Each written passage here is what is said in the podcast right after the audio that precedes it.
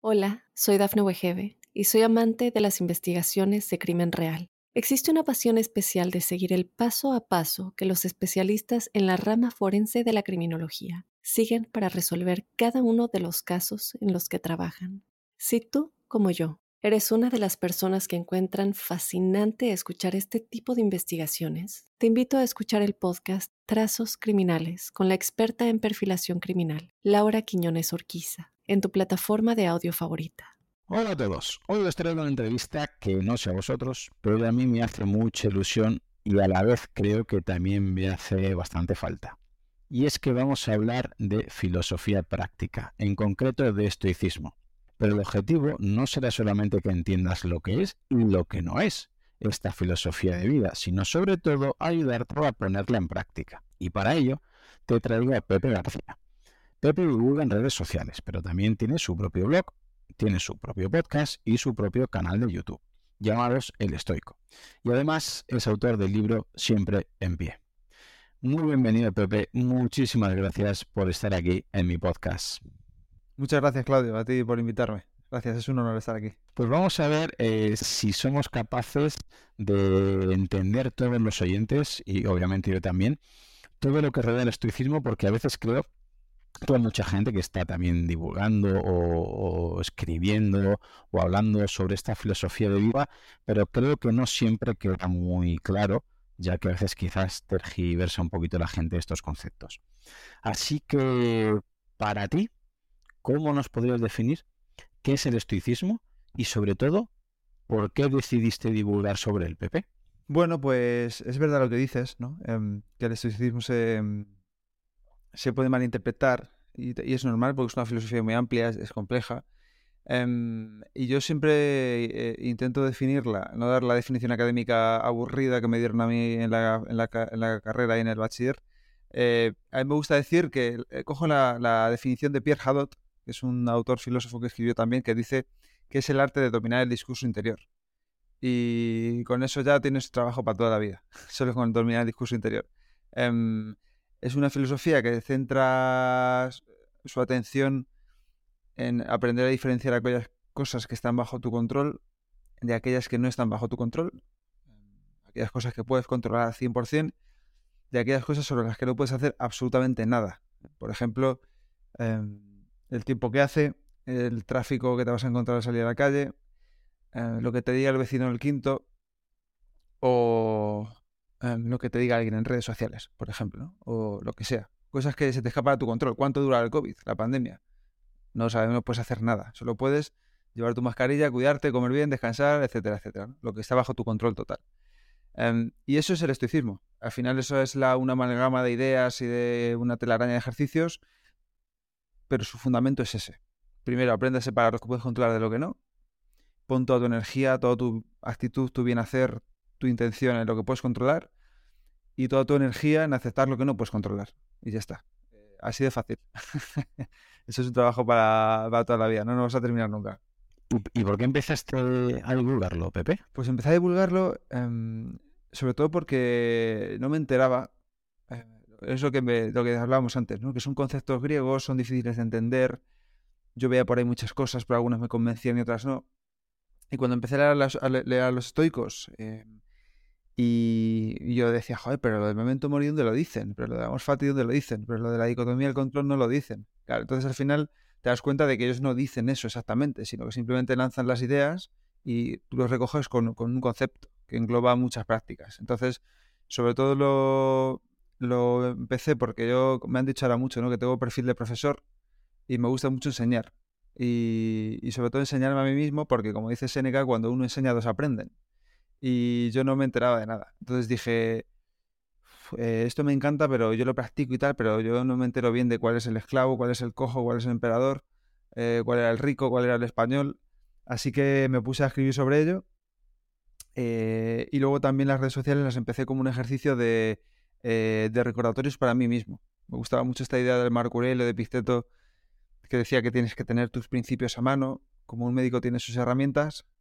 Y, y que estableciéramos recordatorios a diario para recordarnos cómo actuar. Entonces mi recordatorio era ponerme una frase en Twitter, ponerme, hacerme un post para Instagram, y lo sigue siendo, ¿eh? Lo sigue siendo porque cuando lo hago, pues al final lo estoy escribiendo y lo estoy intentando dar un orden. Y, sobre todo empecé por eso. Luego ya el podcast y el canal porque me lo pide la gente. Yo, escuchaba podcast y demás y me llamaba la atención este mundo, ¿no? De que tú puedes ponerte un micrófono en tu casa y charlar con gente como estamos haciendo aquí. Y la gente me empezó a decir, ¿por qué no sacas un podcast tal cual? Y al final pues me animé. Me animé a sacar el podcast y hasta hoy todos los días un poco. Sí, vamos, digamos que con las redes sociales te hacías tu propio encribión, ¿no? Un poquito, un recordatorio de las frases que tenías, que, que, querías recordarte y traer a la cabeza constantemente, ¿no? Exactamente, y, muchas se repiten. Al final hay gente que me dice, pero siempre pones las mismas. Y yo digo, joder, pero tú ya lo dominas, como para no recordártelo, ¿no? Tú ya lo tienes controlado, porque yo muchas veces eh, digo, sí, sí, lo tengo claro, pero se te olvida, ¿no? En el, en el día a día, porque estamos a mil cosas, con mil problemas, situaciones, emociones, y a veces se te olvida, y entonces pues eso es para recordártelo. Y es lo más útil, yo creo, los recordatorios, que muchas veces a mí vivimos en esta época de del pasar rápido de las cosas, ¿no? De suelto un libro, empiezo otro, tal, tal, tal, y no releemos o no recordamos lo mismo una y otra vez, como si con una vez fuera suficiente.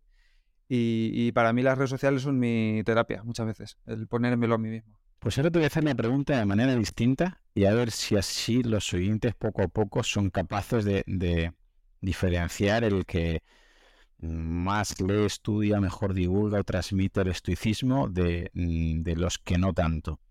Te voy a hacer una pregunta rara. ¿Qué no es del estoicismo, Pepe? Eh, pues es una, pues fíjate que no me lo han preguntado nunca esto, yo creo. ¿eh? Eh, así que me alegro mucho. Pues mira, el Es que muchas veces, eh, eh, por ejemplo, el otro día entrevisté, perdona que te corte, a Víctor Amat, y en su libro habla a veces del estoico fake y demás, y tiene mucha razón en muchas cosas que pone de gente que va divulgando, entre comillas, eso divulgando acerca del estoicismo. Y bueno, yo obviamente no soy un experto ni mucho menos eh, en este tema, pero mm, vamos, ni lejos. Y es verdad que ves que, que no están hablando realmente de estoicismo. Dices, yo sé muy poco de estoicismo y de, y de esta filosofía de vida pero precisamente lo que divulga esta persona no es estoicismo, eso, eso lo puedo asegurar. Entonces, eh, como también hay una corriente un poquito anti-estoicismo de una parte o no, de, también de redes sociales, me gustaría que alguien como tú, con bastante conocimiento de este tema, eh, que nos dijeras eh, qué no sería estoicismo o cómo huir de afirmaciones en este ámbito. Pues mira, me ha dado unas buenas ideas diciendo eso. lo primero es decir que yo no soy experto, yo soy especialista. Porque un experto es alguien que tiene 20, 25 años de experiencia, yo creo, y yo llevo con esto cuatro años, no llega. Entonces al final yo no soy experto, pero sí estoy especializado o me estoy especializando en esto, que creo que la, la diferencia es importante. Y luego, mira, pues no es, el estoicismo no es creerte superior a los demás, por ejemplo. Epicteto siempre dice que la primera norma es no presumir de que eres filósofo, ni de que si los demás no siguen tu corriente o la que sea, te creas superior a ellos, porque a lo mejor ellos siguen otra corriente, ellos quien sea, ¿eh? Em, y son más felices que tú, o les va mejor, o entienden la vida de otra manera. Y no tienes, o sea, si no eres estoico, eh, puedes seguir viviendo tranquilamente, no te mereces morir ni nada de esto, ¿no? Eh, entonces eso es verdad que muchas veces parece que si no eres estoico es que eres una persona blanda, o eres una persona que, eh, que, vas a tener problemas siempre, que no sabes gestionarte, no, no, tiene, nada que ver. por ejemplo, un estoico tampoco es, en mi opinión, no tiene nada que ver con el deporte, por ejemplo. No tiene nada que ver con el CrossFit, ni con hacer burpees, ni con hacer calistenia, ni con las dominadas, ni nada de esto. Haciendo eso estás entrenando tu disciplina, estoy de acuerdo, y la disciplina es una de las virtudes del estoicismo. Me parece que está bien. Pero no tienes por qué hacer eso para ser estoico.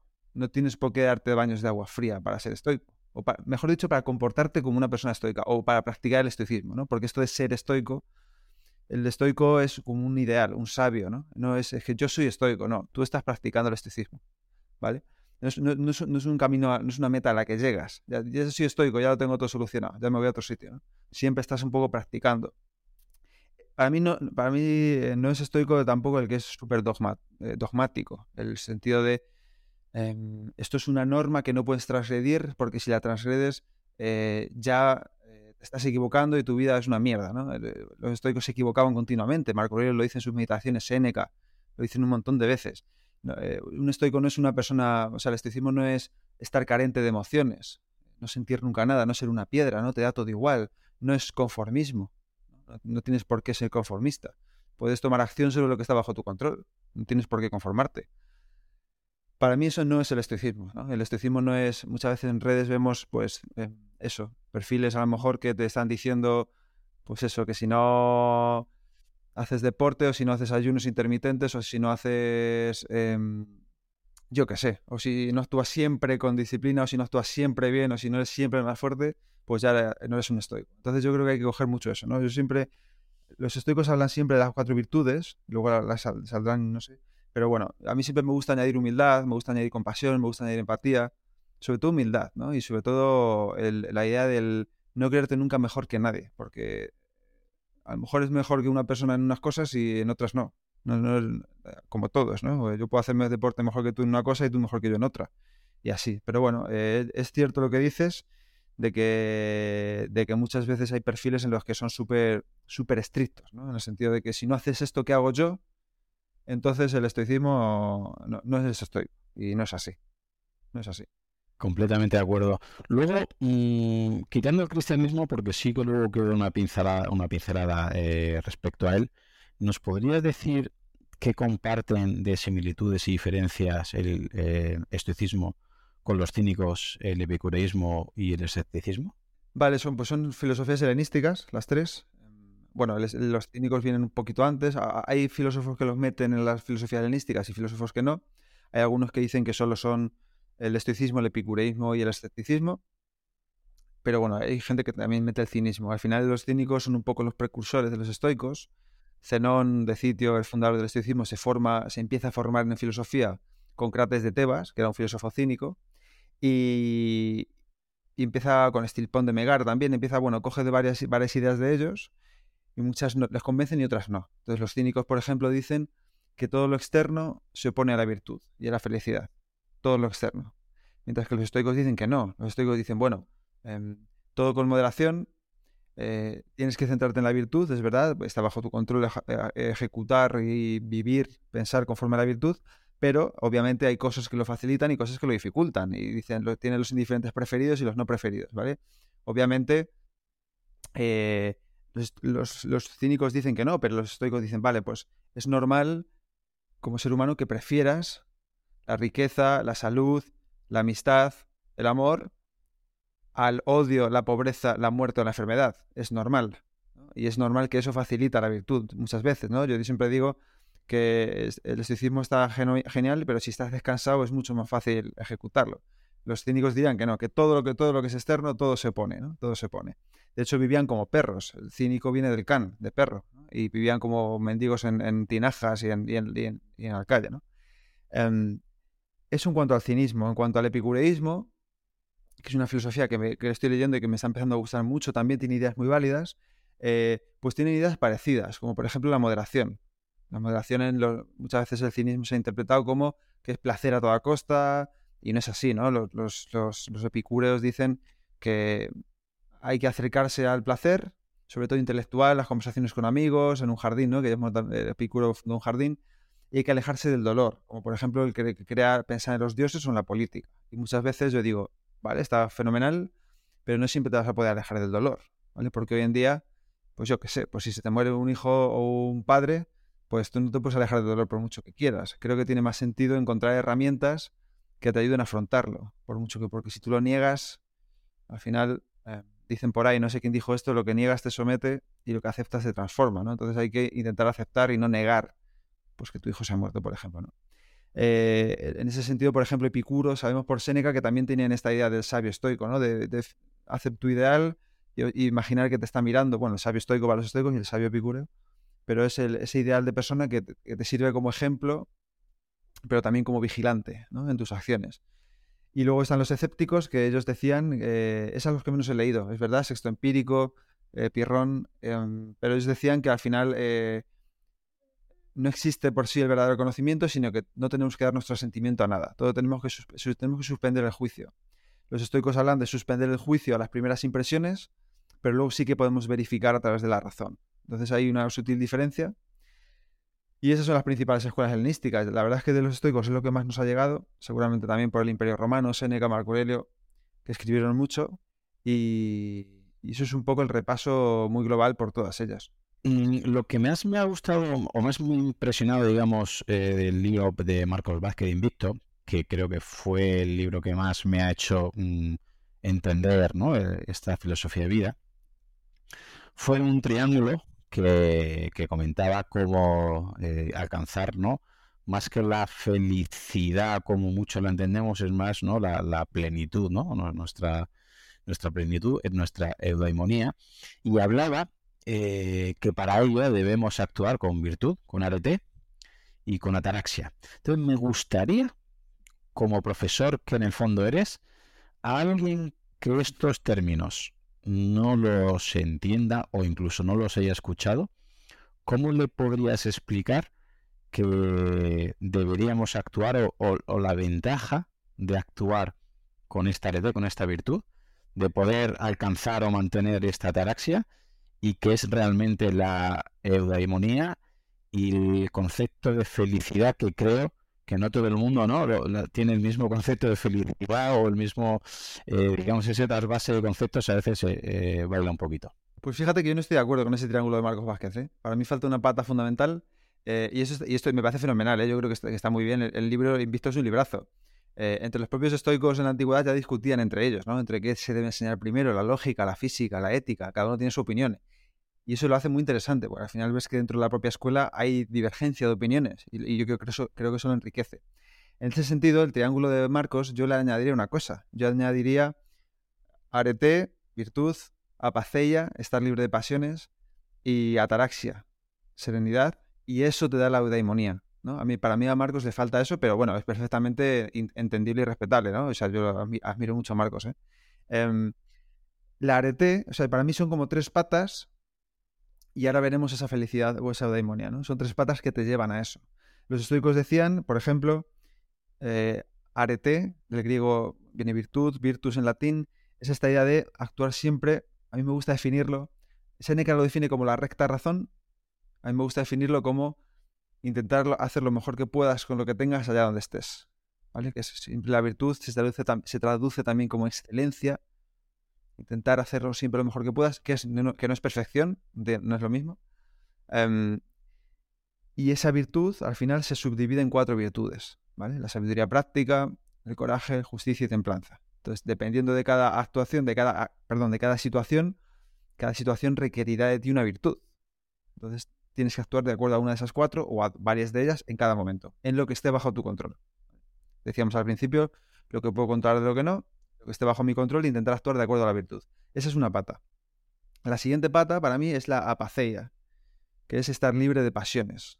Los estoicos decían que las pasiones lo relacionaban sobre todo con las emociones negativas. La ira, el miedo, la tristeza. Eh, es un ideal, nuevamente, ¿vale? El sabio estoico está libre de pasiones. Nosotros los seres humanos terrenales nunca, siempre tenemos emociones negativas o positivas. Tampoco me gusta pero bueno, para que se entienda, no me gusta decir positiva o negativa, pero para que se entienda siempre tenemos alguna emoción, ¿no? Son estados constantes que fluyen, son impermanentes, ¿vale? los estoicos decían que tenemos que estar sin esas emociones negativas o sin esas pasiones para poder tener ataraxia, para poder tener una tranquilidad de estado, un estado mental. Entonces, em, obviamente, no conocerás a nadie que esté tranquilo, que tenga un estado de ataraxia, ¿vale? Que es, la tercera pata, ataraxia, espíritu libre de perturbaciones, sin tribulaciones interiores, serenidad de espíritu. No puedes tener eso si estás constantemente sintiendo estrés, ansiedad, ira, envidia, eh, ¿no? crítica, quejas, ¿vale? Todo eso obviamente no te produce una serenidad de espíritu. Entonces, si juntas esas tres patas, ataraxia, ataraxia, serenidad de espíritu, apaceia, no tener pasiones negativas, y arete, actuar con virtud, las tres como que se retroalimentan un poco, ¿vale? Porque es verdad que si tú tienes ataraxia, pues tienes menos emociones negativas. Si tienes menos, emociones negativas, es más fácil que tengas ataraxia. Es más fácil actuar con virtud si estás tranquilo que si estás estresado. Entonces yo para mí siempre intento pensar como la ataraxia, lo primero a, tratar de cubrir, por ejemplo, pues haciendo ejercicios de respiración, reflexión, intentando vivir un poco más despacio, ¿vale? Intentando gestionar esas emociones con las herramientas que tenemos.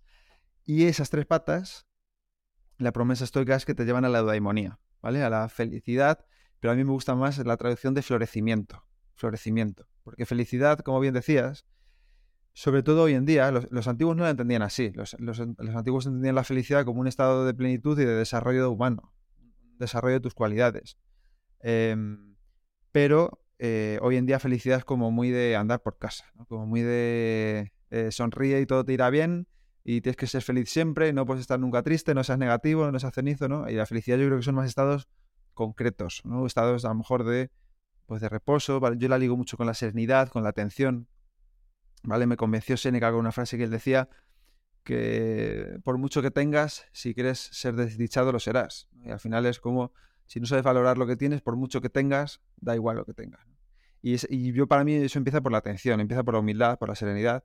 Si juntas todo eso, la promesa es la eudaimonía. Y eudaimonía viene del griego eu, que significa bueno, como Eugenia, bien nacida, eutanasia, la buena muerte, eudaimonía, eu bueno, daimon, que es el, suena a demonio, ¿no? A espíritu interior, a alma, a rector interior, a, Dios interior, y IA, que es capacidad. Entonces es la capacidad de que tu espíritu interior esté bien, ¿vale? Esté desarrollado, esté en plenitud. Y con esas tres patas, la promesa es que llegas a la eudaimonía. Al final, pues el día a día es pues intentar actuar bien, intentar, estar tranquilo, intentar gestionar bien las emociones, hacer cosas que te hagan, ¿vale? Desarrollarte, sentirte bien, actuar con virtud y poco a poco pues irás sintiendo un poco más de serenidad y las cosas que tanto te, te, te fastidiaban antes, pues te fastidiarán un poco menos. Y, eso es un compendio que, que, dura para toda la vida, ¿no? es un trabajo constante. Y de, estas tres patas, me gustaría pararme un segundo en ellas para que la gente lo entienda un poquito más. Porque ataraxia, hasta donde he leído, he visto que gente también hace una traducción de que es una calma pasiva, pero por ejemplo podemos ver que incluso se utilizaba, ¿no? en formación militar o un, luchador antes de entrar en el combate, que esta ataraxia también se podría aplicar a ellos. Es decir, un buen luchador, si lo vemos antes de un combate, no está ni completamente dormido ni está hiperactivado. Está en un estado de calma activa pensando en la estrategia que va a hacer. Eh, ¿A eso se refiere realmente la ataraxia? Lo digo porque hay muchos críticos que, no, bueno, la ataraxia, túmbate en la cama y sé un pasota y no hagas nada y eso es la ataraxia. Eh, son conceptos que, son diferentes, ¿verdad? Pues mira, ahora que decías, eso no es el estoicismo, ¿vale? Cuando tú preguntabas antes qué no es el estoicismo, pues eso no es el estoicismo. Tú puedes, se, confunde con pasividad, pero tú puedes eh, perfectamente estar trabajando con tranquilidad. Yo trabajo un montón de horas, pero estoy tranquilo. O sea, no estoy tumbado a la Bartola, esperando a que caigan las cosas del cielo, que esa es la diferencia, ¿no? A mí me gusta mucho, para, para diferenciar bien el estoicismo, lo que es la pasividad de lo que es la actividad, me gusta mucho esta, esta parábola de Pisteto. Él dice siempre, em, cuando se te caiga una taza o cuando se te caiga un vaso de vino o cuando se te caiga algo, di para ti mismo, este es el precio de mi serenidad, ¿vale? Entonces, ahí ya está empezando a dominar el discurso interior, ¿vale? Y ahora yo digo, vale, em, se te ha caído la taza, la has tirado tú, la pasividad es dejarla ahí y que la recoja otro, y la actividad es intentar recogerla, dejarlo limpio y tirarlo al contenedor y ya está. Eso esa es la diferencia, ¿vale? Entonces, al final es, vale, cuando Em, eh, llevándolo a un extremo un poco a, algo incluso más, más amplio, cuando alguien te hace algo, cuando alguien te insulta, eh, tú puedes hacer varias cosas. O puedes callarte y tragar, o puedes responderle con amabilidad y decir, oye, pero ¿qué estás diciendo? ¿Estás bien? ¿Te ha pasado algo? ¿Por qué me insultas así? ¿No? Puedes, puedes hacer diferentes cosas. O, por ejemplo, lo que estábamos diciendo ahora. Em, tú puedes estar tranquilo no peleando, o, puedes, o si eres un luchador, puedes ir a pelear con, un estado de tranquilidad, ¿no? Y esto, no sé si conoces a Josh, Josh Waitzkin, que es un es un, tiene un libro que se llama The Art of Learning, el arte de aprender. Es campeón de ajedrez y de jiu-jitsu brasileño no sé cuántos años. Y él siempre decía que él antes de entrar en combate, en este jiu-jitsu, estaba en estado de calma total. Y que él trabajaba esa calma, trabajaba la capacidad de, activarse cuando tenía que estar activo y de estar muy tranquilo cuando tenía que estar muy tranquilo. Entonces es eso, es eso, ¿no? Y al final es como, bueno, eh, yo tengo que trabajar, yo tengo que grabar podcast, tengo que hacer cosas, ¿no? Y las hago en un estado de estrés o en un estado de calma, ¿vale? Pues si me noto estresado, si me percibo estresado, digo, vale, pues intentar calmarme, ¿no? Algunas respiraciones profundas, intento activar el sistema nervioso parasimpático, intento calmarme, una meditación y me pongo a trabajar en un estado más sereno. Como ves, he tenido que hacer por calmarme. La calma no viene sola, ¿no? Decía Episteto que ni la serenidad ni la tranquilidad son gratuitas. Tienes que pagar un precio, ¿vale? Entonces, al final, no tiene nada que ver con el estar tumbado a la Bartola. Pero bueno, ese es uno de los malentendidos que suele haber con el estoicismo. Eh, también se compartió en una cuenta, no me acuerdo cuál era, em, que entraban unos a pelear a un bar y estaba un tipo tranquilamente comiendo y viendo la pelea. Entonces era como... Eh, bueno, depende del contexto. Si es una pelea de hooligans, igual no te conviene meterte. Pero si a lo mejor van a pegarle a un niño pequeño entre dos o tres matones, igual sí tienes que entrar a defender al niño, ¿no? O igual sí tienes que entrar a separar. ¿eh? Eso es actividad de pasividad. Me gusta mucho que Marco Aurelio decía, por ejemplo, eh, no solo comete injusticia quien hace algo, sino a veces quien no hace nada. Y si eso, eso, no, es, eso no es pasividad, eso es, oye, cuando tienes que actuar, hazlo. Y a lo mejor tienes que eh, meterte en un lío, pero si eso es el coraje, si eso es la justicia, si tienes que interceder, tienes que hacerlo. Por eso los estoicos se metían mucho en política y los epicúreos se iban a charlar al jardín fuera de, Grecia, ¿no? Pues ya sabemos otra manera ¿no? de discriminar el, estoicismo de lo que no es el estoicismo, por ejemplo, con este concepto de ataraxia. Y otro concepto, de las tres eh, patas del taburete que comentabas, la pacella, que creo que a veces, como su traducción, imagino que será apatía, mucha gente está entendiendo que, claro, apacella como algo negativo, porque apatía ¿no? El concepto que tenemos de la palabra apatía no es un concepto obviamente muy constructivo ni muy positivo. Eh, ¿Qué diferencia podrías hacer entre el concepto original de, la traducción? Claro, no tiene nada que ver la apatía con la apatía. Yo entiendo que son palabras muy parecidas, pero no tiene nada que ver. La apatía es eso, no tener ganas de hacer nada, el quedarte en la cama, el no actuar, estar ahí quejándote, ¿no? Llorica, un poco victimista. Y, la apacella es no tener emociones negativas, que, insisto, como decía antes, es un ideal, es imposible. Es imposible no sentir miedo, es imposible no sentir... Pero es un ideal y los estoicos pensaban que hay que ir hacia alcanzar el ideal. Entonces al final se trata de, traído al mundo moderno, pues intentar entender o intentar ver cómo te estás sintiendo, si estás sintiendo... Eso requiere mucha autoatención, autoconciencia corporal, autoconciencia de la respiración, de la mente, ¿no? Intentar vigilar, oye, ¿en qué momento estoy sintiendo envidia? ¿En qué momento estoy sintiendo eh, ira por esto que me ha dicho este tipo? ¿En qué momento estoy sintiendo, eh, a lo mejor me estoy quejando demasiado? ¿En qué momento estoy poniendo... ¿Vale? Entonces cuando tú te notes, y al final uno cuando empieza a prestarse atención lo ve enseguida, empieza a verlo rápido. Seneca, si a alguien le interesa, este tema de la pacea, Seneca tiene un manual que se llama De la ira, que explica perfectamente cómo hacerlo y que hoy en día, hace poco hablé con Azares Castellanos, la neurociencia lo, dice que es así, ¿no? El, Seneca dice que lo primero se despierta en el cuerpo, ¿vale? Entonces, si quieres liberarte o, gestionar mejor, gestionar que no controlar, no controlar esa emoción negativa, empieza prestando atención al cuerpo, ¿vale? Empieza prestando atención a si estás apretando la mandíbula, el bruxismo, hoy en día casi todo el mundo está apretando la mandíbula. Em, ceño, ¿no? ¿Cuántas lesiones vienen por estar siempre tenso? Pues mira a ver si tienes el cuerpo tenso, intenta relajarlo, intenta hacer respiraciones. Em, intenta hacer movimientos lentos, ¿no? que es algo también, para mí gestionan mucho mejor o explican mucho mejor esto los budistas que los estoicos, dan muchas más herramientas. Pero eh, Seneca de la ira da un montón. Y ese estado de apacea, pues al final es, no es apatía para nada, ya hemos dicho que no, pero es intentar gestionar bien esas emociones negativas, intentar cambiar ese lenguaje interior, que muchas veces son las que, es el que lo genera, y intentar, pues eso, relajarse, intentar desactivar esa amígdala un poquito, intentar que rebaje esa actividad eh, de la amígdala y simplemente entrar en un estado de más calma. Esto se hace mucho pues, con, con expiraciones largas, por ejemplo. ya te digo, hace poco hablaba, que hablaba con Nazaret, me decía en un momento muy duro que tuvo ella en su carrera profesional que lo que más le ayudó de todo fue la respiración. Muchas veces em, estamos intentando buscar estos hacks y estos trucos de Silicon Valley para o estos coaches de que te hacen un truco y te dejan loco, cuando en realidad eh, solo con la respiración ya puedes hacer mucho por gestionar ese momento. ¿eh? No quiero decir, si obviamente sientes eso a diario, quizás deberías consultar a un especialista, ¿no? Pero si en ese momento estás pico de estrés o de ansiedad importante, presta atención a la respiración, intenta alargar las expiraciones, intenta calmarte. Y ahí luego ya puedes actuar. Pero al final em, es esa idea de crear ese espacio entre estímulo y respuesta y, tratar de gestionar esa emoción negativa lo, mejor que puedas en cada momento. Sí, lo, lo de la respiración es muy curioso porque leyendo que ya eh, incluso los griegos hablaban de los beneficios que tenía, que obviamente a nivel fisiológico no tenían la opción de poder eh, investigar y profundizar tanto, pero como Nazaret Castellano dice, hoy en día la ciencia le da la razón. Eh, yo descubrí el tema de respiración porque hice un curso de Wim Hof sobre inmersión en, frío, ¿no? En, baños fríos, y ahí también se tocaba el tema de la respiración.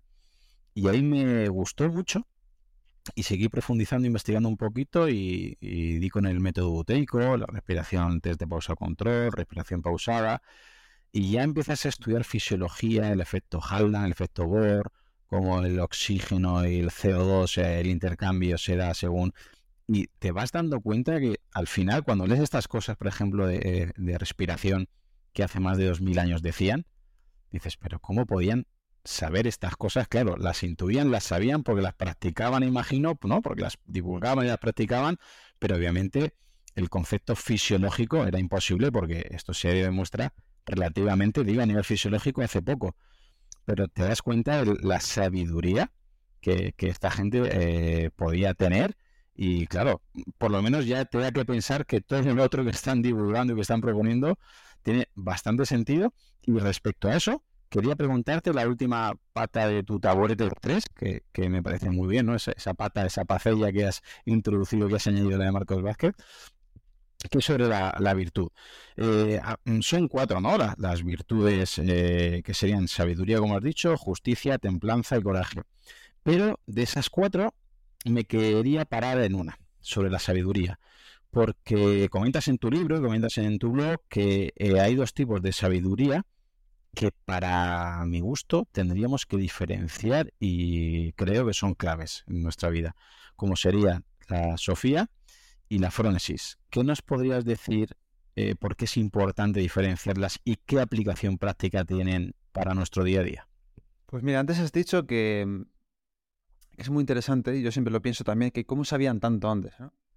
Em, y yo creo que es porque tenían una capacidad de observación que hoy en día no tenemos. Me gusta mucho decir em, que, hoy en día estamos más interconectados que nunca, pero menos intraconectados que nunca. Y,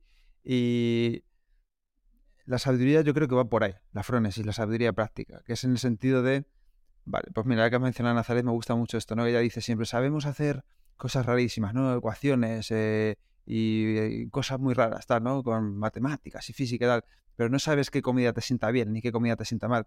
No sabes cómo respiras, no sabes si respiras por la boca o por la nariz, no sabes qué estás pensando sobre, ¿sabes? No, te conoces en realidad, ¿no? Y esta gente, pues se prestaba, y también igual que los budistas, los taoístas y demás, tenían muchas ideas interesantísimas. Yo creo que desarrollan más el tema de la respiración que los estoicos, o que, o que sepamos, que nos haya llegado. Pero eh, la capacidad de autoobservarse para mí es fundamental en la, sabiduría práctica. La sabiduría, el sofía, que se ve más a lo mejor con el saber, a mí me gusta mucho de la erudición, ¿no? que son, sabes mucho y sabes un montón de, de teorías y palabras en griego y silogismos y razonar, ¿no? Y tienes tu carrera y tu doctorado de filosofía y sabes un montón de cosas, pero luego no sabes contenerte ante la comida, o no sabes gestionar tus emociones, o no sabes tener disciplina, o no sabes eh, lo que decíamos antes, cómo respiras, qué te sienta bien, qué te sienta mal, no sabes utilizar esa sabiduría para nada. Sabes un montón de cosas, pero no sabes nada. Y esa es la distinción clave para mí. La frónesis, que también se traduce como prudencia, el saber cuándo actuar, cuándo no, cuándo hablar, cuándo callar, eh, cuándo comer más, cuándo comer menos, en definitiva, cómo, actuar, cómo comportarte en el mundo, pues creo, creo que es clave desarrollarla. Y, se desarrolla sobre todo con la autoatención. A mí me gustan mucho estos retos estoicos que hacemos en Patreon de vez en cuando. Siempre decimos, muchas veces establecemos eh, alarmas para hacer un autoexamen.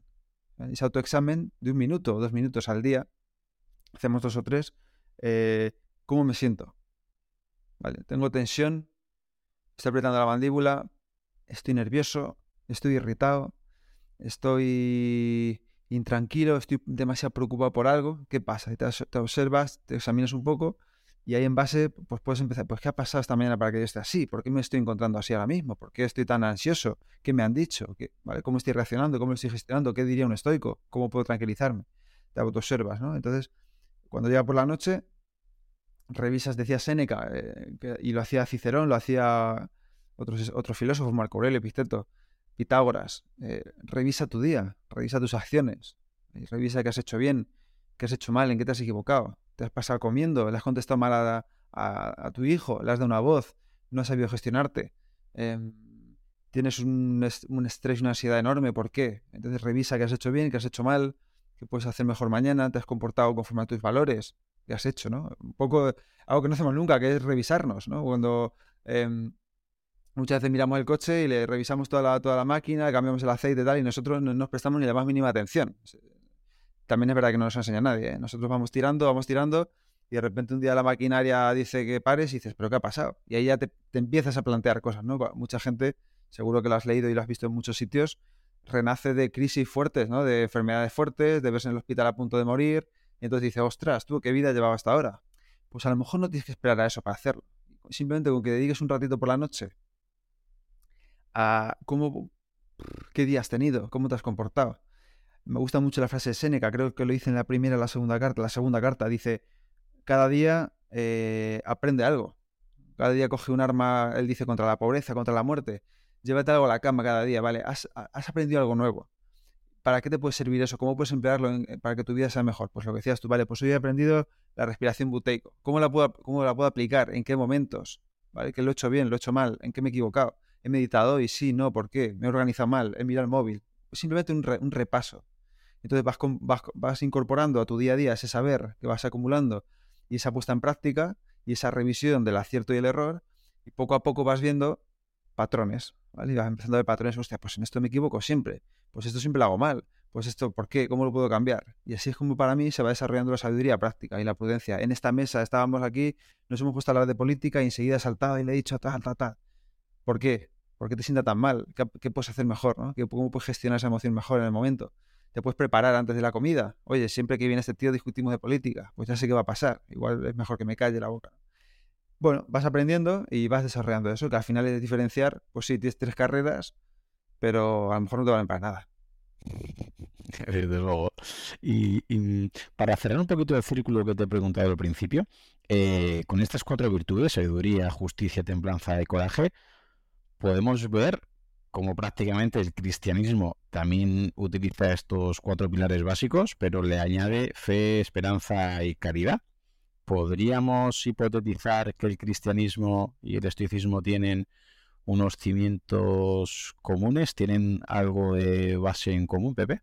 Sí, sí, sí. Dicen que sí. Yo tampoco sé hasta qué punto es un sí rotundo, pero indudablemente pues si ves un poco los orígenes del, del eh, estoicismo 400 y pico años antes o 300 y pico años antes, em, seguramente muchos pensadores o muchas em, personas que divulgaban el, cristianismo, que se adherieron a la religión, que escribían, que estudiaban y demás, pues el estoicismo estaba en boga, ¿no? Al final en, Roma, que es cuando eh, en, en, Grecia y demás, que es cuando pues surge también el em, empieza a surgir las enseñanzas cristianas, ¿no? Los estoicos también dicen que iban contra los cristianos y demás.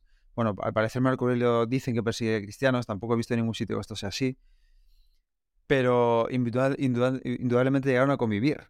Llegaron a convivir en Roma, llegaron a convivir en la época, porque al final eran eh, dos de las...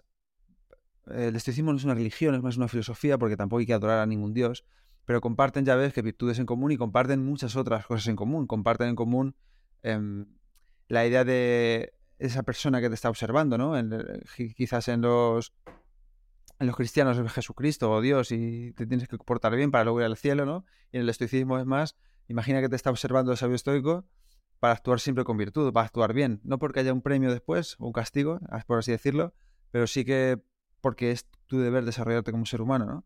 Eh, la idea de pensar en la muerte también, la idea de perdonar a los demás, de ser compasivo, de perdonar al prójimo sus errores, de no juzgar, ¿no? Tienen muchas ideas en común eh, y las virtudes sin duda son unas de ellas. ¿eh? Que, sea, que, siete virtudes, cuatro sean de los estoicos, pues hombre, tiene mucho, tiene mucho sentido que se influyeran la una en la otra, pero luego los estoicos también lo cogen, parte se dice del budismo o de, de, las, de la zona oriental. ¿eh? Al parecer, Alejandro Magno se llevó un equipo de filósofos a la India cuando fue en la conquista y muchos de ellos, entre ellos Pierre Rondelis, que era el que decía antes, el escéptico, se cree que le encantó la filosofía, las ideas. De hecho, dicen que, algunos aprendieron incluso sánscrito y hubo un intercambio cultural ahí interesantísimo. Y luego, pues al volver, pues trajeron ideas. Y al final, yo estoy ahora leyendo algunas cositas, ¿eh? muy poco, de taoísmo, de Confucio.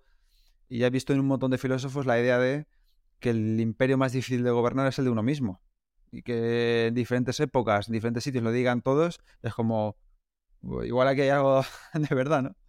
Pues mm, me gustaría que como hemos estado, bueno, has estado más bien nombrando varios autores, mm, ¿de qué manera podrías convencer a gente, sobre todo neófita o gente que todavía no ha empezado en este mundo, como alumnos de secundaria, alumnos de bachillerato, ¿vale? Que espero que escuchen este podcast, aunque sea a partir de este minuto, porque quiero que des algún consejo práctico, alguna recomendación Obviamente sería imposible traer aquí a, todos los autores o todos los, libros y los manuales, pero hasta lo poco que lo doy yo y lo poco que sé, hay tres, para mí, tres finalistas claros que creo que tú estás mm, bastante de acuerdo por lo que digo tú y yo, Marcos Vázquez también, que son Seneca, Marco Aurelio y Epicteto.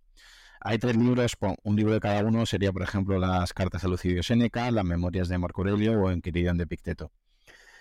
¿Por qué una persona que no haya leído ninguno de estos libros eh, le recomendarías tú que le den el beneficio de la duda y que poco a poco, cuando quieran, que los lean. ¿Qué le puede aportar a una persona leer en concreto a estos tres autores? Porque digo estos tres por, por ejemplificar un poquito, ¿vale? Porque mucha gente que a lo mejor no sabe por dónde empezar, que es muy complicado. Si a lo mejor no conocen a Pepe García, pues me da reparo porque no saben sobre filosofía, no te conocen, o a Marcos Vázquez, o a Ryan Holiday, o a Massimo Pilucci, pero bueno, Seneca, Marco Aurelio o Epicteto yo creo que por lo menos no le suena a muchísima gente.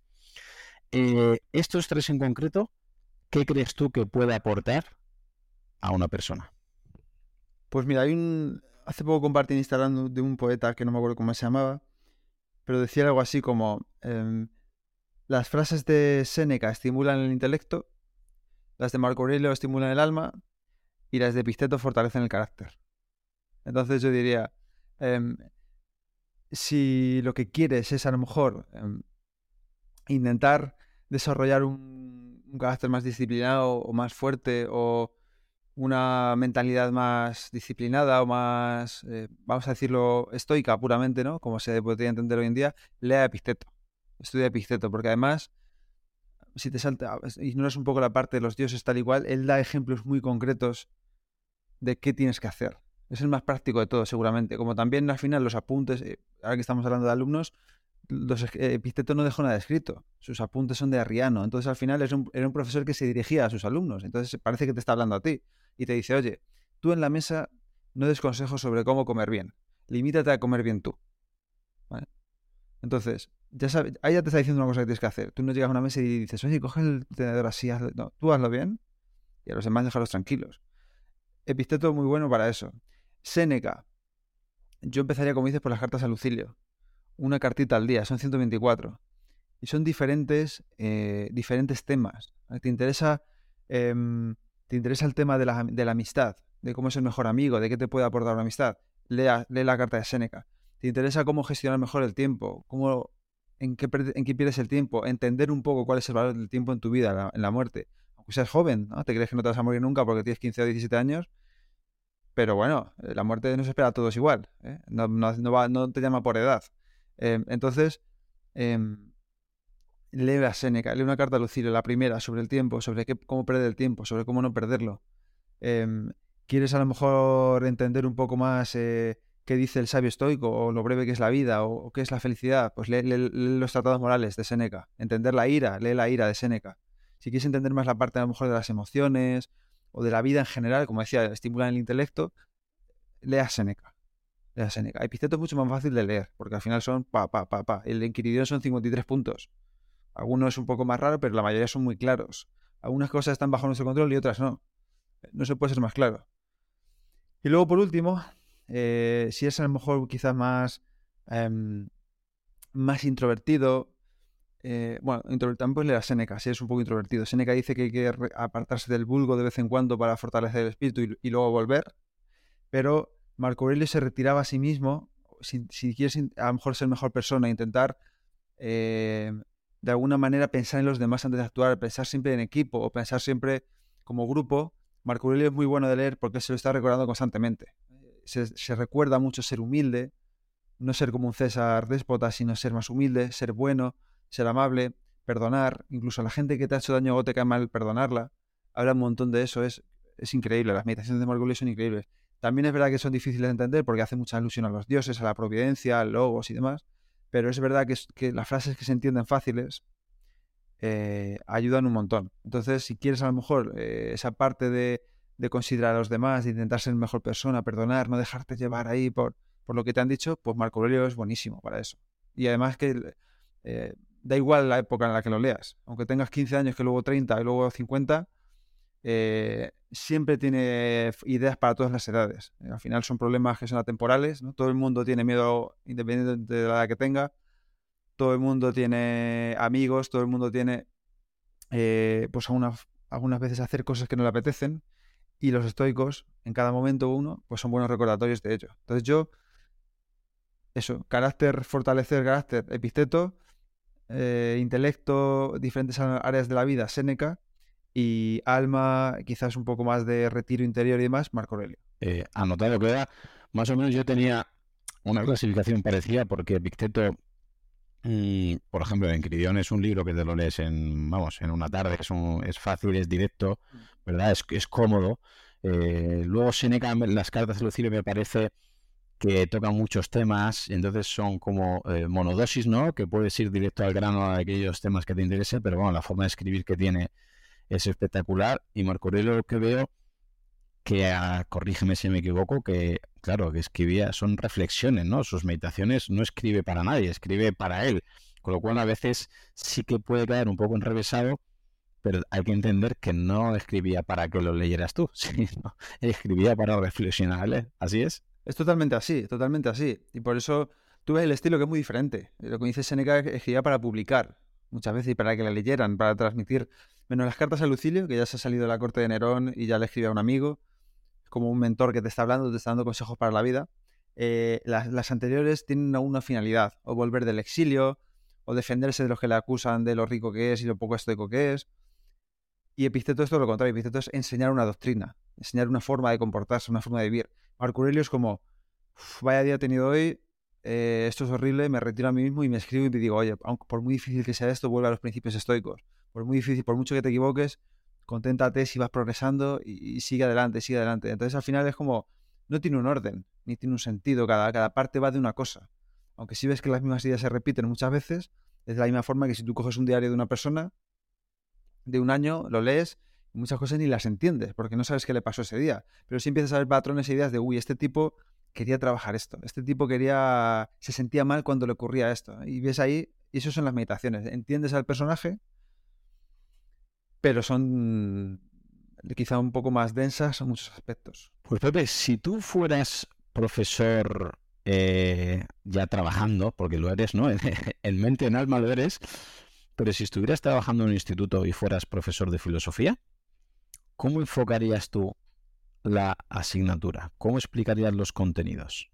Pues en esto me han inspirado eh, gente que tengo en la comunidad que son profesores y lo están haciendo, que son Em, ellos cada mes ponen un aforismo al lado de la pizarra o en una columna de la clase.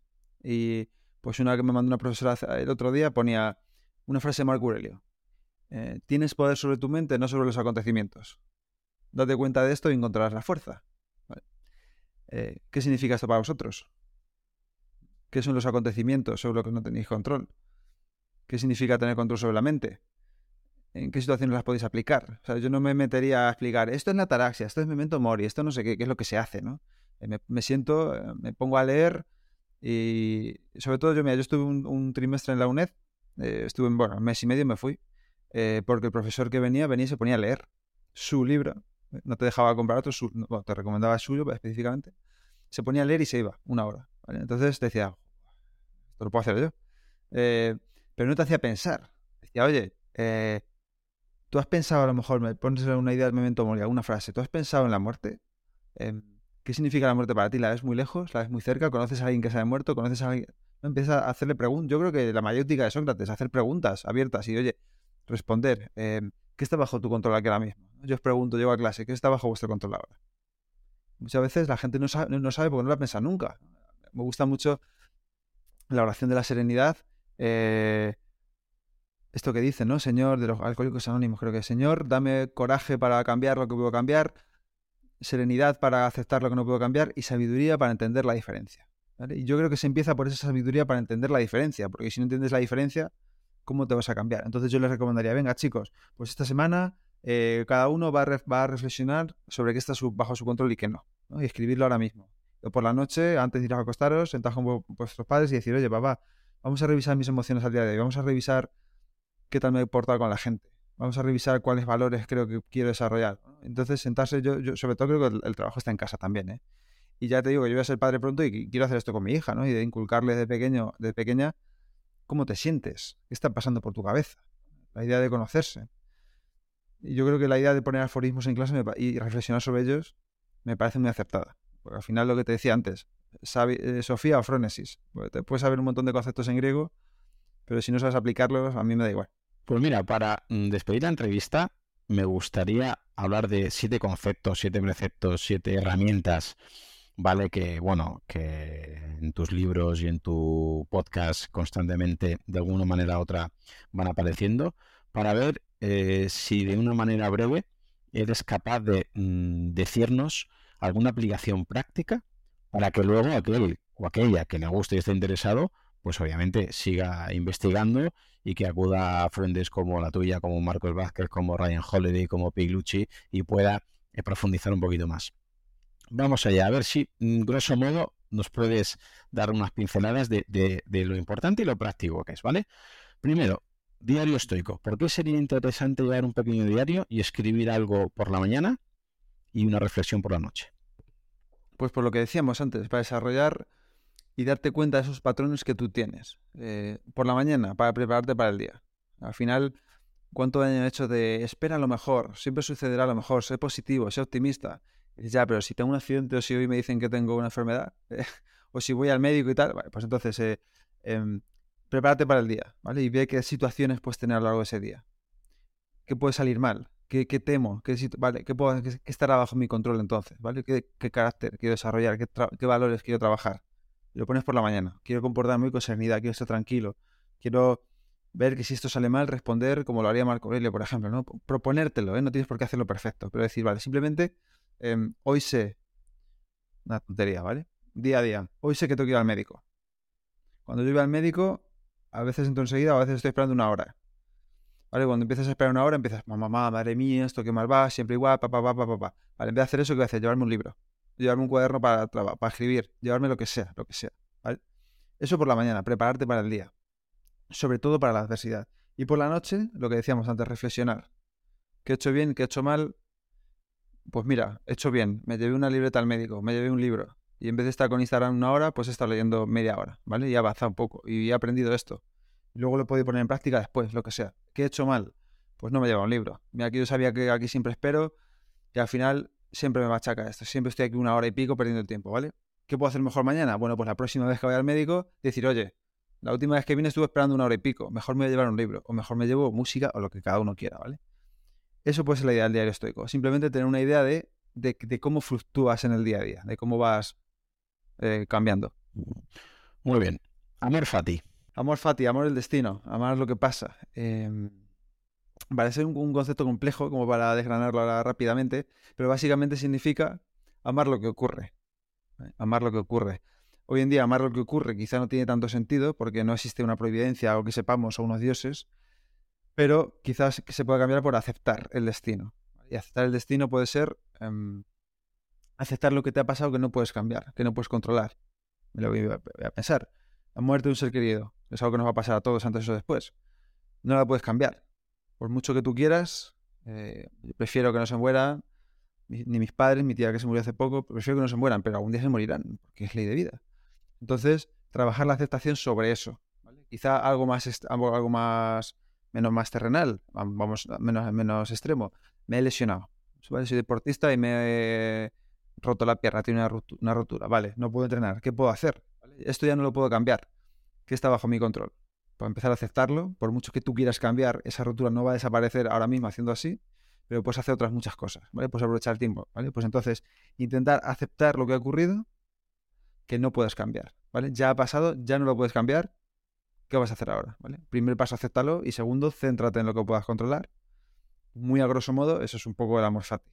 Sí, te, lo, te este concepto que es un poco también mm, a veces discutido porque gente puede decir, bueno, claro, entonces te rompen la pierna y tienes que amar que te haya roto la pierna y celebrarlo. Y dices, bueno, no, obviamente tienes todo derecho al mundo a quejarte, pero si eres deportista y has tenido esa lesión, pues puedes aprovechar ese, ese hueco que te deja al cabo del día que antes te ibas a entrenar y estabas una hora y media entre que ibas, entrenabas y volvías, y ahora puedes adelantar y, ¿no? Si estudiabas inglés, pues ponerte las pilas con el inglés o ponerte las pilas con estudiar o hacer otra tarea que no le puedes dedicar tiempo y ahora por desgracia tienes ese tiempo, pues bueno, pues lo utilizas a favor de, eh, ¿no? Aprovechas esa oportunidad más que celebrar que te haya roto la pierna, ¿no?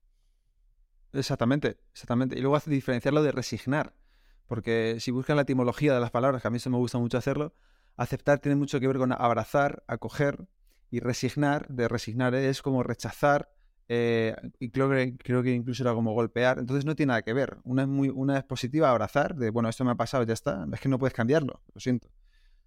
O rechazar, es como, uff, madre mía, ¿qué ha pasado esto? Ya, pa, pa. Esa queja, ¿no? Esa resignación, pues cambiarlo por aceptación. Y, y empezar a trabajar lo que tú dices, lo que puedes controlar. Puedes a lo mejor fortalecer otras partes del cuerpo, puedes meditar, puedes ver, estar más tiempo con otras cosas, ¿no? Esa es la idea. Muy bien. Premeditatio malorum, que sé que te gusta bastante. Me gusta mucho la premeditación de los males, eh, que es la idea de em, voy a ver que es como sentarte con tu preocupación. Los seres humanos rumiamos mucho. Esto, si va, si pasa esto, si pasa lo otro, si no sé qué, ay, ta, ta, estoy preocupado. Vale, pues estás en piloto automático, pa, pa, pa, pa, dándole vueltas, y el estoicismo vale, premeditate malorum, premedita el mal, siéntate con el mal. ¿Qué es lo peor que puede pasar? Vamos a seguir con el ejemplo. Me he roto la pierna. O, creo que em, me da miedo romperme la pierna entrenando. Romperme una ruptura, ¿vale? Por ejemplo. ¿Qué está bajo mi control para evitarlo? Darle vueltas no va a solucionar eso. Sentarte y decir, oye, pues calentar bien, descansar, estirar, no sé, me lo estoy inventando, ¿eh? comer, no sé, eh, etcétera. Eso puede evitar que ocurra. Puede evitarlo hasta cierto punto. No está bajo tu control. Intenta centrarte en lo que puedes hacer para que eso no pase. Si acaba ocurriendo, ¿vale? ¿Qué estaba bajo tu control entonces? Se acaba ocurriendo. ¿Cómo puedes ir, pues yo que sé, ir al fisio, lo que sea, ¿no? Entonces al final es, en vez de estar rumiando con ello constantemente y esperar que siempre ocurra lo mejor, ¿no? Y desear que siempre ocurra lo mejor, pues no negar esa parte de la vida que te dice, oye, las cosas de mierda también pasan, simplemente en vez de desear que no pasen, céntrate para ver qué harías si pasaran, ¿vale? Pues a lo mejor tienes que empezar a ahorrar, o a lo mejor tienes que empezar a gastar menos, o lo que sea. Y otra que es un poquito más extremista, Memento Mori, ¿qué nos puedes decir sobre ella? Memento Mori, recuerda que morirás. Eh, al final eh, es una expresión latina que, le decían a, un emperador, un general victorioso, iba un esclavo a su lado diciéndole, recuerda que morirás, recuerda que no eres, que no eres inmortal, que no eres un dios. Y, tiene varias, varias, vamos a decirlo, objetivos o ideas detrás. Uno es em, pues eso, no pensar que somos inmortales, lo que, eh, o que somos más importantes que nadie, la muerte nos va a llegar a todos, indudablemente, seas quien seas, da igual que seas presidente o CEO o becario o que no trabajes, eh, vas a morirte igualmente. Entonces, la idea de que vas a morirte igualmente, pues cómo quieres vivir la vida. Puedes decir, mucha gente piensa, madre mía, qué agobio, me voy a morir. Bueno, em, decía Picteto, no son los hechos lo que te molesta, sino tu juicio sobre los hechos. Y tú puedes ver la muerte como un agobio o puedes verla como, bueno, ya que me voy a morir, pues voy a intentar algo en esta vida, hacer algo que tenga sentido, voy a intentar estar bien, voy a intentar que tenga esa oportunidad de vivir, que mucha gente ya no la tiene porque ya se ha muerto, voy a intentar pues, o aprovechar el tiempo, o centrarme en lo que es importante, o hacer algo que... Me gusta mucho esta enfermera australiana, que esto sale en un montón de sitios, ¿no? Ya, ya está muy dicho, pero que se centra en los últimos momentos de vida de mucha gente, de sus pacientes, y le pregunta, ¿de qué te arrepientes? ¿De qué te arrepientes? Y casi todo el mundo decía, de no haberme atrevido a hacer esto, de no haber pasado más tiempo con mis amigos, de haber trabajado demasiado. Vale, pues ahora que estás aquí y estás vivo o viva, ¿qué puedes hacer? Ten la muerte presente y di, oye, ¿es así como quiero vivir la vida? Pues igual ahora mismo no te queda más remedio, pero ¿qué puedes empezar a cambiar para ir a vivir hacia un poco más como tú quieras, ¿no? Tener la muerte presente a diario, en vez de rechazarla, aceptarla. Muy bien, la siguiente sería la dicotomía de control, pero creo que ya has explicado al principio del podcast sobre ella, así que vamos a la penúltima. Por eso que, que creo que hace, creo que somos bastante deficitarios eh, en esta herramienta, ¿verdad? Hoy en día. Bueno, tenemos muchos dispositivos que nos quitan la atención, eh, eso es la prosoque, o el, arte de prestar atención, prestar atención. Y hoy en día es muy difícil. La mente ya tiene una tendencia natural a despistarse, eso que los neurocientíficos llaman red neuronal por defecto. Y la mente ya tiene un, un irse a otras cosas. Dicen, dicen los expertos que, alrededor de nuestro tiempo de despiertos, un 47% lo pasamos despistados y el fin de semana sube a 70 y pico, creo que decía Nazaret, ¿no? Y al final es esta idea de, oye, em, se relaciona con, con grados de poco bienestar o infelicidad, ¿no? El estar siempre despistado y estar centrado, pues lleva a la serenidad, lleva a la apreciación, lleva a la gratitud, lleva a, que sepas valorar más lo que tienes Entonces es esta capacidad de entrenar la atención, como decía antes, para ver lo que es, cómo te sientes, para ver cómo estás y también para intentar actuar lo mejor posible de forma atenta a lo que tienes entre manos. Los estoicos hablan de esto en algunos de sus escritos, Marco Aurelio lo dice, Epicteto tiene una línea muy interesante que dice, em, serás mejor navegante de barco si prestas atención o si no prestas atención. Tocarás mejor el instrumento si prestas atención o si no prestas atención. Al final, todo aquello a lo que no prestes atención, pues perderá calidad. Una conversación, un libro, una charla, un podcast, cualquier cosa. A cualquier cosa que le prestes atención, eh, gana en calidad o estás más despierto para valorarlo y cualquier cosa que estés pensando en tus historias. Lo que pasa es que hoy en día con los móviles pues es difícil. Pero es esa capacidad de entrenar la atención. yo tengo grabada una frase a fuego que es la misma, pero digamos eh, a la inversa, que es no hay nada que se haya hecho nunca mejor por haberle prestado menos atención. Que al final viene a decir lo mismo. Es lo mismo. El Epicteto dice algo así igual también, ¿eh? sí, pero eso yo, Joder, era Epicteto. Y la última, gratitud. ¿Por qué es importante tenerlo en cuenta y qué aplicaciones prácticas le podrías dar? Pues eh, bueno, como decía antes, Seneca, pues mira, creo que es la carta 9, para quien la quiera leer, o la 10, creo que es la 9, la termina diciendo em, que da igual cuánto, te lo puedo leer si quieres, así no me equivoco, ¿eh? da igual cuánto tengas al final, que si no eres capaz de valorar lo que tienes, em, él dice justamente esto, es que lo tengo aquí, ¿vale? Dice, Vale, dice, dice varias cosas, ¿no? Dice, si a alguien sus bienes no le parecen cuantiosos, aunque llegue a ser el amo del mundo entero, será desgraciado sin embargo. ¿Vale? Por mucho que tengas, eh, ¿vale? Y luego dice, no es dichoso quien no cree serlo. Eh, ¿Qué importa realmente cuál sea tu situación si a ti te parece mala? Entonces al final es, em, ¿vale? ¿Qué importa realmente tu situación si a ti te parece mala? ¿Cuándo te parece a ti mala tu situación? Pues otra frase de Seneca. Eh, a nadie que se fije en lo de otro le gusta lo suyo. al final, si siempre estás pensando en lo que te falta, en lo que no tienes, por mucho que tengas, siempre vas a sentir que te falta algo. Siempre vas a ser, como dice aquí, como desdichado. Entonces, la gratitud o el agradecimiento lo que hace es, estas prácticas que parecen, tan happy y tan hippies y flower y demás, pues lo que hace es decir, porque ya, ya se ven todos sitios, ¿vale? Pero es decir, oye, realmente intenta apreciar lo que tienes. Y lo que tienes se valora en momentos pequeños. Al final, siempre nos vamos a las vacaciones, al viaje, al tal. Pero em, si tienes un café entre manos calentito y lo puedes ver, oler, saborear eh, mientras te lo tomas con tu pareja, pues tienes, eres, rico, tío. Eh, si tienes un hijo que está bien, que está sano, vale, no es perfecto, no es como a ti te hubiera gustado, pero tienes un hijo que está sano, que tiene sus capacidades, que ve que eso es, que eres millonario. Em, pero siempre estamos pensando en, las tonterías. A ver si me toca la lotería, el Ferrari, las vacaciones, no sé qué.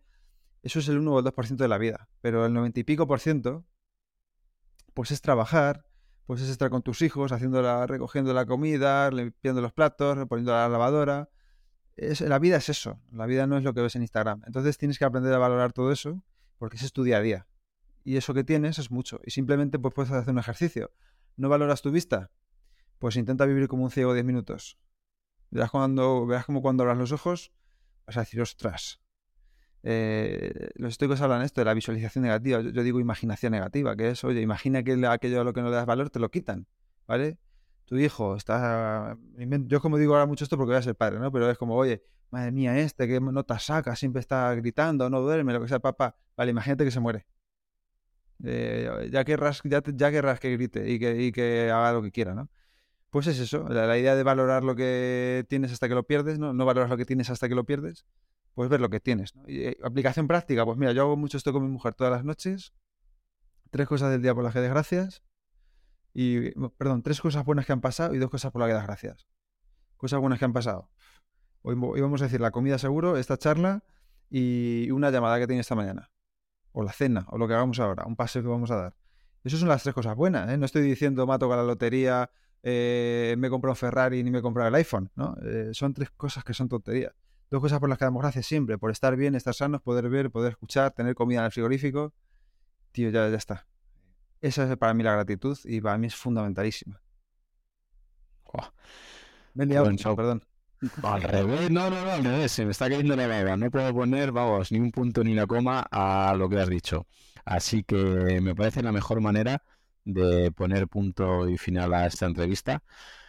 Hablando de la gratitud, darte las gracias porque sé que de tiempo vas como vas y has, has, podido sacar un buen rato para ilustrarnos sobre la filosofía práctica de vida, sobre el estoicismo y ojalá se haya entendido lo que no es el estoicismo, porque a veces oigo críticas, oigo burlas, oigo mofas y creo que son injustas porque eh, yo no tengo ningún conocimiento realmente sobre este mundo, pero lo poco que leo, repito, tuyo, de Marcos Vázquez, de Ryan Holiday, de Piglucci o de Seneca, Epicteto, Marco Aurelio, me parece una filosofía muy práctica que creo que está al alcance de todos y que me gustaría que nos dijeras dónde te podemos encontrar, porque si hay gente que le da miedo empezar a leer porque no tiene un buen recuerdo de la filosofía o empieza a leer a Platón o Aristóteles y se van liando, se van perdiendo. A mí me ha pasado, yo no soy capaz de seguirlos, ¿vale? Yo reconozco mi, ignorancia en este mundo porque intento leer a grandes autores clásicos y no, y no entiendo nada.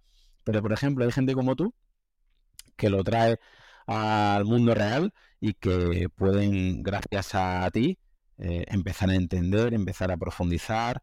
Eh, así que me gustaría que nos dijeras eh, dónde pueden encontrarte, si tienes cursos, cómo poder iniciarse y demás, Pepe.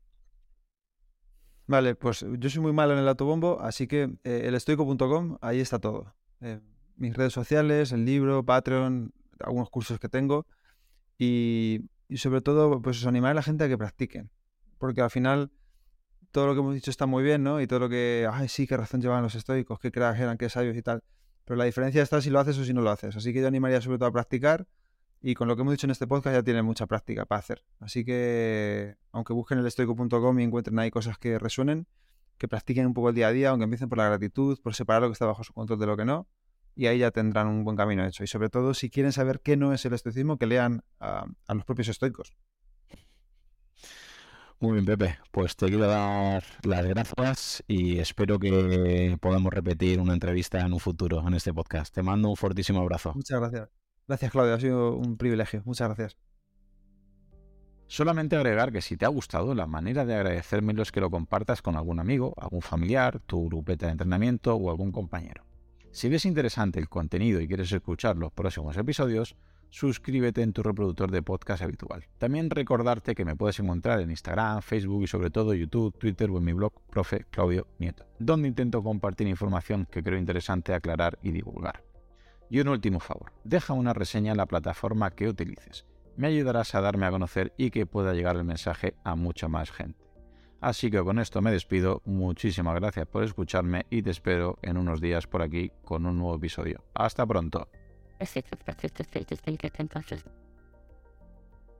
Hola, soy Dafne Wegebe y soy amante de las investigaciones de crimen real. Existe una pasión especial de seguir el paso a paso que los especialistas en la rama forense de la criminología siguen para resolver cada uno de los casos en los que trabajan. Si tú, como yo, eres una de las personas que encuentran fascinante escuchar este tipo de investigaciones, te invito a escuchar el podcast Trazos Criminales con la experta en perfilación criminal, Laura Quiñones Orquiza, en tu plataforma de audio favorita.